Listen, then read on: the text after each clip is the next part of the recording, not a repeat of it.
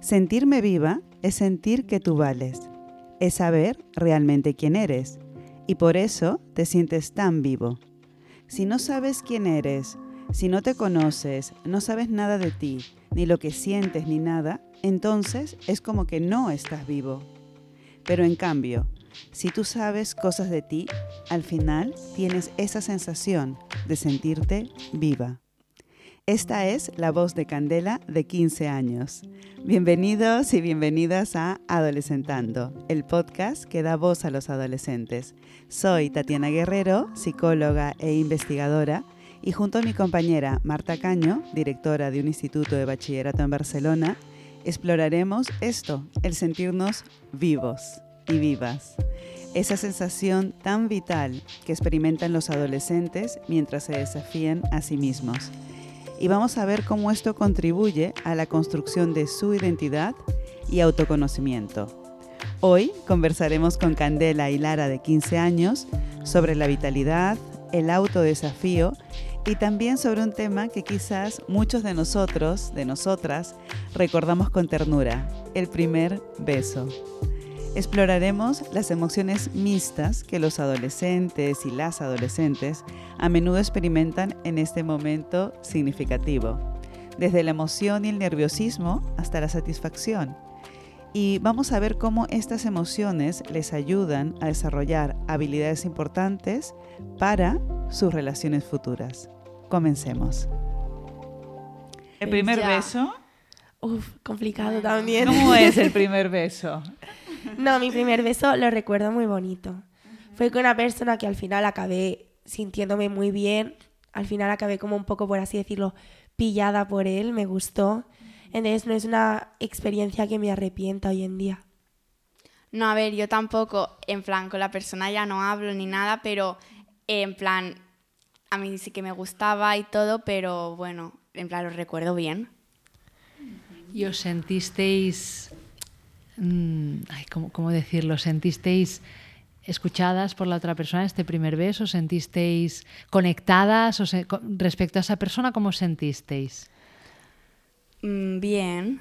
¿Sí? Yo, es que mi primer beso fue un poco catastrófico, entonces, como que... ¿Por qué? Porque no nos salió muy bien. bueno, me parece que la mayoría, ¿eh? Claro, yo estaba muy, muy nerviosa, claro, es como tu primer, tu primer beso. Es importantísimo. Sí. Sí, es, es, muy curioso porque yo ahora estoy conectando con mi primer beso y recuerdo muchas ganas, muchas ganas, pero mientras lo estaba haciendo pensaba, no, pero no abro tanto la boca, no, pero ahora me separo un poco y no sé qué, no, pero ahora la aparto, no, pero ahora me acerco, no, pero... Y tenía muchísimas ganas, ¿no? Pero la misma inexperiencia te hace hacer cosas que en realidad no querías hacer, ¿no? Y es como todo un poco torpe, ¿no? A veces ponemos mucho la mente en las cosas, ¿no? Demasiado. ponemos, ponemos los labios, ¿no? Y que pase lo que tenga que pasar. Y si sale mal, pues es tu primera vez ya. Ya saldrá bien la segunda. La tuya fue catastrófica. Sí, porque mira, yo, bueno, puedo explicar, ¿no? vale. Yo estaba en, en un stage, por así decirlo, que es como, no un torneo, sino que fuimos una semana a Calella y venía gente de muchos sitios. Y con el chico que yo estuve vino de Castellón. Y entonces a mí él me gustaba, yo le gustaba a él, nos parecíamos muy guapos. Y una vez me estaba con él en la habitación y me escriben mis amigas y me dicen, hasta que no te des un beso con él, no nos hables más. Y claro, fue un poco como, ¿y ahora yo qué hago? ¿Sabes? Me apetece, pero claro, es un poco, no sé, yo quería que surgiera así. Pero al final estábamos hablando, sobre todo, fue muy bonito porque nos sinceramos mucho el uno con el otro. Y mira que nos conocíamos de, de hace dos días, pero hablamos de nuestras familias, de nuestros problemas. Entonces fue de repente, me besó y yo, claro, me quedé paralizada, no sabía ni qué hacía. Y rápidamente saqué la cabeza y dije, uy, yo no, eh, yo no. Pero luego sí que, claro, estuve más días con él, entonces ya fue, fue bonito, fue algo que me gusta recordar, o sea, es algo que no me arrepiento de, de acordarme de eso ni nada, es algo que... Por eso, aunque fuera bueno o malo, al final es bonito recordarlo, porque si te ha salido mal igualmente, pues todo te puede salir bien o mal. O sea, no todo, pero... Pero en, los dos casos lo habíais decidido vosotras, ¿no? En el fondo lo queríais, ¿no? Sí, claro, yo quería... Ella fue como una, una obligación, pero también como... un empujón que me gustó también porque, claro, yo, yo era muy vergonzosa. Yo decía, uy, yo no, yo no quiero, yo no quiero. Pero fue como un empujón que dije, bueno, mira, quiero, ¿por qué no lo voy a hacer? O sea, ¿por qué? Y además, ¿por qué él tiene que dar el primer paso? ¿Por qué no lo puedo dar yo? Eso también, ¿no? Porque tengo que ser lo típico de cuando hablábamos con mis amigas, no, pues yo quiero que el primer paso lo dé él. ¿Por qué? Lo puedes dar tú, ¿no? Yo creo que... O lo podéis dar a la vez. O sea, no decir 3, 2, 1, pero... Claro. ¿Pero que lo diste tú? ¿Tú diste el primer paso, Candela? Yo con el primer chico fue como nos miramos y, nos acercamos los dos. Pero, por ejemplo, con mi actual pareja yo fui la primera en, en decir yo quiero besar a él, pues lo beso. Y él pues me siguió, entonces... Pero es como, ¿por qué tengo que esperarme? ¿Por qué no puedo yo atreverme? Porque a lo mejor si me espero, a lo mejor ya no sucede algo que yo quiero que pase. No tengo la... Yo puedo decidir y puedo decir, quiero, pues lo hago mientras no perjudique a los dos, pues no, no le veo lo malo, ser yo primera. Claro, eso es muy importante, ¿no? Crear los acontecimientos, ¿no? Eh, antes de que esperar que el acontecimiento surja, yo lo creo, hmm. ¿no? Y ahí lo creaste tú. Claro, porque si no, te puedes quedar con las ganas al final y es algo que no, no, eso sí que no te gusta, porque es como, yo quería, pero claro, como él tenía que hacerlo, ¿por qué no? Pues no me voy a quedar con las ganas, yo voy a hacerlo si él quiere, pues lo hacemos y si él no quiere, pues oye, no quiero, pues paramos y ya está. Pero es algo que, qué necesidad de tenerte que quedar con las ganas si realmente es lo que quieres. Es que eso es muy importante, ¿no? El, el, no quedarme con las ganas, porque cuántas veces nos reprimimos, ¿no? No solo, aparte del beso, ¿no? Pero en muchas cosas nos reprimimos, nos quedamos con las ganas por el miedo. Exacto. A que nos resulte bien. Por el rechazo. Que me rechacen, miedo a, arrepentirme. ¿Os ha pasado eso de que me quedo con las ganas? Muchas, muchas veces. Sobre todo por, por miedo a que me rechacen, es eso.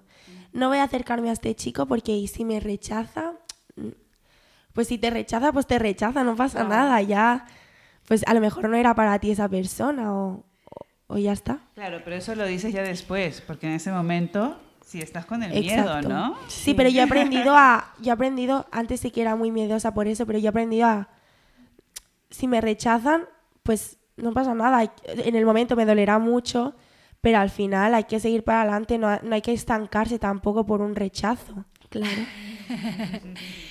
Bueno, es que un rechazo, claro, te duele y seguramente te producirá emociones de tristeza o de rabia, ¿no? Hmm. Pero hay que pasarlas, ¿no? Es lo que tú dices, ¿no? Eh, si no me quedo con, con el run run de y sí, ¿no?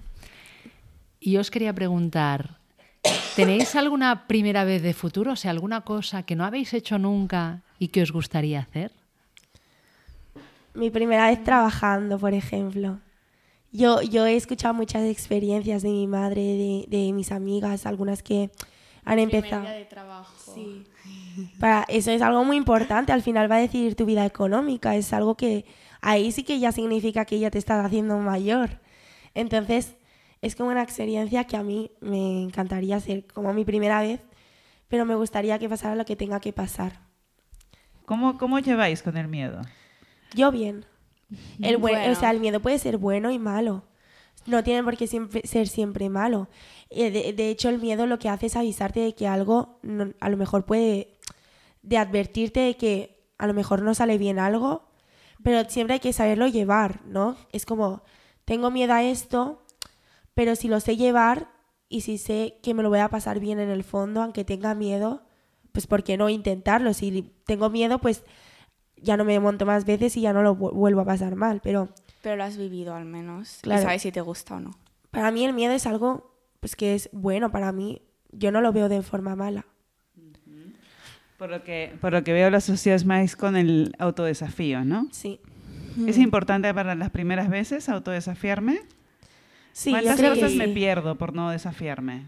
Porque... O sea, para mí autodesafiarte es como poner ponerte al max, o sea, ponerte ahí como en la cuerda floja, pero siempre poder saltar para atrás y decir, bueno, pues no quiero, pues no lo hago, no pasa nada.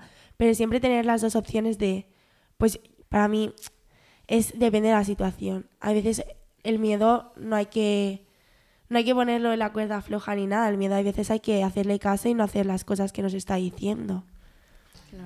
Bueno, es una de las cosas que os pasa en la adolescencia, ¿no? Que vuestro cerebro se está formando, ¿no? Hay una parte que es el que evalúa estos riesgos que tomamos, que es el, el córtex frontal, y que a vosotros os está desarrollando. Entonces, a veces pasa que no se calibran bien los riesgos y por eso es la adolescencia es el momento donde se toman más riesgos, porque bueno, estoy como aprendiendo, son las primeras veces que me afronto al riesgo, ¿no? Sí. Y el miedo, como tú decías en ese sentido, es una advertencia de, bueno, igual este riesgo lo tengo que tomar, ¿no? Exacto. Lo que pasa que aquí, como decíamos antes, también hay todo el tema de la presión de grupo, ¿no? Es, es complejo. Mm, sí. Eh, ¿A vosotros qué os ayuda cuando, cuando tenéis situaciones de miedo, situaciones que no podéis afrontar porque igual aparece el miedo allí? ¿Qué es lo que os ayuda? A mí, por ejemplo, hacerme preguntas a mí misma. Es decir, intentar preguntarme y decir, ¿realmente te apetece o realmente lo estás haciendo porque te están presionando? ¿Crees que te lo vas a pasar bien o simplemente vas a tener mucho miedo y va a ser una experiencia que no te va a gustar mucho? Para mí lo más importante en ese momento es saber realmente qué es lo que quieres hacer y qué es lo que vas a sentir cuando lo hagas. A ver, no sé, es como le he dicho antes, no lo, no lo sabes. Sí, yo misma no sé cómo me lo voy a sentir en ese momento, pero más o menos puedes imaginarte cómo lo vas a sentir. Por ejemplo, yo tirarme un paracaídas no, porque yo sé que no me sentiría bien tirándome de ahí, pero en cambio Lara sí, entonces es como, depende de la persona, por eso te tienes que preguntar a ti misma y no dejarte llevar por lo que te dicen los demás. No, sí, tírate porque a mí me encanta, yo me lo voy a pasar súper bien. Ya, pero ¿y si yo no me lo paso tan bien como tú? Somos muy diferentes las personas. ¿A ti qué te ayuda, Lara? ¿Qué? Cuando, cuando tienes miedo a la hora de tomar una decisión, de hacer una acción, ¿qué te ayuda? No, a mí lo mismo que ella, en plan, estoy de acuerdo, preguntarse cosas, decir, por ejemplo, si, vale, le puede gustar a la otra persona, pero si a mí no me gusta, pues al final ponerte límites tú mismo. Muy importante. De los límites ya hablamos en una ocasión, porque a veces los límites son difíciles de poner, ¿no? Eh, no, no es fácil. ¿Dónde me los pongo? ¿Dónde lo pongo a los demás? ¿no? y Em, dónde me los ponen y también. dónde me los pone, ¿no? Y cómo los, los acepto, ¿no? Sí. Cuando alguien me pone límites, ¿no? Sí, siempre se ha dicho que los niños que les ponen más límites luego son los más rebeldes. Pero porque realmente te tienen que poner ciertos límites, pero tú también te tienes que poner ciertos límites. Y hasta que tú no vives una experiencia, tú no puedes ponerte un límite. Sí, más o menos sí, pero no puedes poner hasta aquí llego, hasta aquí no. Tienes que primero experimentarlo y decir, mira, pues mm, pongo este límite porque aquí no paso, aquí no me ha gustado nada y esto no lo quiero. Pero también hasta que no lo haces no sabes dónde está tu límite. Por ejemplo, mi límite es el de no fumar. Ya, yo también. Yo conozco a mucha, mucha gente que fuma no solo tabaco, sino también fuman hierba y todo eso. Y mi límite siempre ha sido no fumar. Yo Hasta eso- cierta edad, es decir, todo se ha de probar a veces, no, no todo. Pero hay cosas que sí que las tienes que probar para poder decir me gusta, no me gusta. Pero mi límite desde muy pequeña ha sido no probar el tabaco siendo tan, siendo tan pequeña. Eso no, no te beneficia en nada. Bueno, seguramente tienes información, ¿no? De, Sí. de qué puedo, puede hacer a nivel de salud o así. Sí. Retomando un poco lo que decíais antes de que os ayuda con, con el miedo, las dos hablabais de, de hacerse preguntas, pero creo que también va implícito el, el yo me conozco, ¿no? Que, que lo habéis dicho. Entonces, las primeras veces, si fuese una metáfora teniendo en cuenta el miedo, teniendo en cuenta el autodesafío, teniendo en cuenta que me limito, teniendo en cuenta todas estas cosas, ¿no? ¿Cómo sería? Si fuese una metáfora, sería como estar en dónde, o qué sabor tiene, o qué colores tiene, qué es lo que siento dentro. Para mí sería estar en las nubes, porque es como no, no estás flotando, no sabes qué te está pasando. En ningún momento estás como perdido por ahí, no, no eres realmente consciente. Es como que estás, lo que digo, flotando, estando en una nube encima de ella y ahí como dejándote llevar, ¿no? Las, las nubes se van moviendo, entonces tú eres como una nube que te vas moviendo, te vas dejando llevar y vas dejando que pase pues lo que tenga que pasar, siempre y cuando poniéndote límites, pero probando y sabiendo pues qué puede pasar y qué no, y, y así te vas conociendo.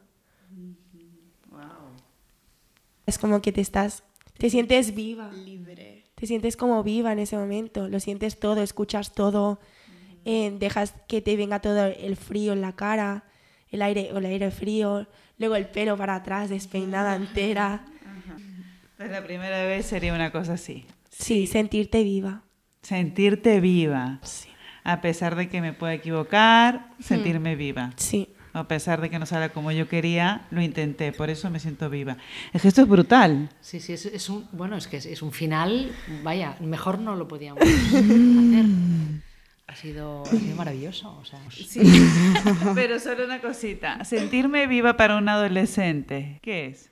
Sentir, sentirte útil, sentir que sirves, que estás que no- ya no eres la niña de mamá que te tiene que llevar a todos los lados, sino sentirte que tú vales por ti mismo y que tú te conoces y por eso te sientes tan vivo de, de conocerte y de sentir realmente quién eres, ¿no? Al final, tú no te puedes sentir viva sin saber quién eres, ni, ni lo que sientes, ni nada, porque entonces es como que no estás vivo, no, no te conoces, no sabes nada de ti. Pero en cambio, si tú sabes cosas de ti, si te conoces y todo, al final es la sensación de sentirte viva. Nada, Precioso. Un placer. Precioso. Muchas gracias. Genial. Muchas gracias. Muchas gracias, chicas. Ha sido un placer, de Igualmente. verdad. O sea, increíble, ¿no? El nivel de, de profundidad que tenéis. Ha sido muy relajante para mí escucharos. Sí, bueno, es que, Ha sido que muy bonito. Dan una energía muy chula. Sí. La, la Candela siempre tienen una energía Sí. así, como de luz. De luminosa. luz, sí. Sí. Y de tranquilidad, de paz y de mucho placer, de mucho disfrute. Y eso es, Sí. como decís, vida, Exacto. vitalidad. Gracias. A vosotras. Adiós. Adiós. Hasta luego, Marta. Besitos. Hasta luego, Tati. Y así concluye otro episodio de Adolescentando. Hoy, Candela y Lara, de 15 años, nos han adentrado al corazón del autodesafío y nos han hecho ver cómo esta experiencia nos hace sentir más vivos, más vivas, reforzando nuestra vitalidad y la conexión con nosotras y nosotros mismos. Es importante recordar que el autodesafío es una parte esencial en el desarrollo de un adolescente a través de la toma de riesgos y la experimentación dentro de límites, claro que sí, adecuados, los adolescentes ya se forjan un camino para ser más independientes, resilientes y para adaptarse más a los desafíos de la vida. Y esta sensación de la que hablan, la sensación de vitalidad, es un aspecto crucial en cualquier etapa de la vida y contribuye a nuestro crecimiento como seres humanos. Gracias por sintonizarnos y asegúrate de suscribirte para no perderte futuros episodios y hasta el próximo martes.